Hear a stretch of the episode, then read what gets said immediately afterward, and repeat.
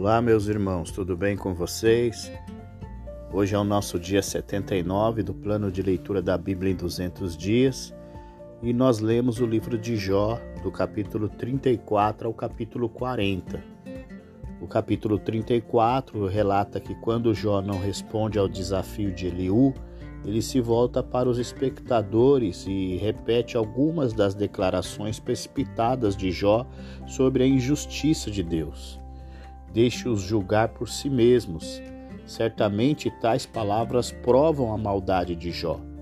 Deus não é injusto, diz Eliú, e ninguém pode dizer a ele o que fazer. Ele é o governador do universo. Ele é a fonte de toda a vida e, se quisesse, poderia acabar com ela. Deus governa perfeitamente e não mostra nenhum favor especial aos ricos e poderosos.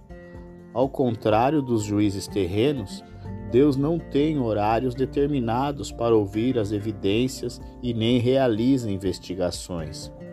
Ele vê e sabe de tudo e pune o culpado de acordo com seu conhecimento perfeito. Ninguém pode obrigar a Deus a explicar por que ele age ou por que fica quieto. Quer as questões digam respeito a indivíduos ou nações, as pessoas devem simplesmente aceitar a justiça de Deus. Eliú pede a Jó para pensar sobre esta questão. Se uma pessoa reconhece sua transgressão e promete se arrepender, mas então exige que Deus a recompense com favor, isso é realmente arrependimento? Jó, além de não se arrepender, acrescenta ainda mais aos seus pecados anteriores com as suas palavras rebeldes contra Deus. Eliú conclui que Jó não merece alívio de seus sofrimentos.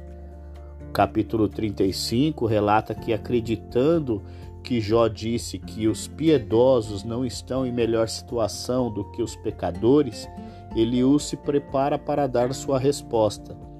Ele argumenta que, visto que Deus é infinitamente superior às suas criaturas humanas, o pecado das pessoas não pode prejudicá-lo, nem sua bondade beneficiá-lo. Portanto, o sofrimento de Jó não pode ser devido a qualquer ação não natural da parte de Deus. Deve ser apenas por causa da sua própria maldade. Muitos clamam a Deus por ajuda quando estão com problemas, mas outras vezes o ignoram, apesar de tudo que ele faz por eles. Consequentemente, Deus não responde às suas orações. Quanto menos ele responderá às orações de Jó, que se queixa de que Deus se recusa a encontrá-lo e mostrá-lo sua aprovação por ele. Na verdade, diz Eliú, Deus tem sido muito paciente com Jó ele deveria tê-lo punido ainda mais com severidade por causa de seu discurso irreverente, mas Jó apenas respondeu com ainda mais conversas vazias. No capítulo 36, Eliú, acreditando ter todas as respostas para as perguntas de Jó, diz que agora responderia Jó em nome de Deus. Certamente Deus pune os ímpios mas ele não despreza todos os que sofrem. Se os aflitos são verdadeiramente justos, logo serão exaltados. A razão pela qual ele os aflige é mostrar-lhes seus pecados. Se se arrependerem, desfrutarão de um contentamento renovado e ininterrupto. Caso contrário, sofrerão mortes horríveis. Somente os ímpios se rebelam contra Deus por causa de suas aflições. Os justos se submetem. Eles ouvem o que Deus lhes ensina por meio do sofrimento e assim encontram uma nova vida e uma prosperidade renovada. O sofrimento atual de Jó era uma punição adequada de Deus. Nenhum pagamento em dinheiro, nenhum clamor a Deus, nenhum desejo de morte lhe traria alívio. Em vez de acusar Deus de injustiça, Jó deveria se submeter às suas aflições, percebendo que por elas Deus o está ensinando. Eliú então lembra a Jó do Deus poderoso diante do qual ele deveria se curvar. Este Deus é grande além da compreensão de uma pessoa. Deus controla tudo Ele faz nuvens, chuvas, relâmpagos, trovões e usa essas coisas para trazer bênçãos ou julgamentos sobre as pessoas. Capítulo 37 continua com o discurso de Eliú contra Jó. O trovão é como a voz de Deus proclamando sua majestade. Quando manda chuva, neve, gelo, as pessoas param de trabalhar e os animais procuram se aquecer em suas tocas. Deus usa as forças da natureza de acordo com seus propósitos perfeitos. Quem era Jó para discutir com Deus? O que ele sabe sobre as obras de Deus? Quem pode questionar Deus? Discutir com ele, Jó corria o risco de ser morto. Se o sol é muito forte para as pessoas olharem, quanto mais a majestade de Deus, ela os cegará. As pessoas não podem entender Deus completamente, mas sabem que ele sempre age corretamente. Jó não deveria discutir com Deus, mas temê-lo. O capítulo 38 relata a resposta de Deus. Possivelmente uma tempestade desabou e por meio dela a voz de Deus falou com Jó. Jó repetidamente desafiou Deus para uma competição. Deus agora aceitava. Em sua resposta, Deus faz perguntas a Jó que ele não consegue responder, a fim de mostrar-lhe o quão pouco ele sabe sobre a mente e a atividade do Todo-Poderoso. Deus começa seu questionamento irônico de Jó com uma descrição poética de seu trabalho na criação do mundo, algo que ele fez muito antes de Jó ou qualquer outro ser humano nascer. Somente anjos testemunharam sua obra.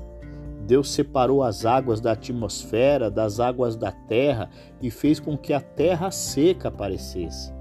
Deus pergunta a Jó se ele é capaz de fazer o sol nascer, de modo que aqueles que confiam nas trevas para fazer o mal sejam expostos. Eles são sacudidos para fora de seus esconderijos, como os insetos são sacudidos para fora das roupas.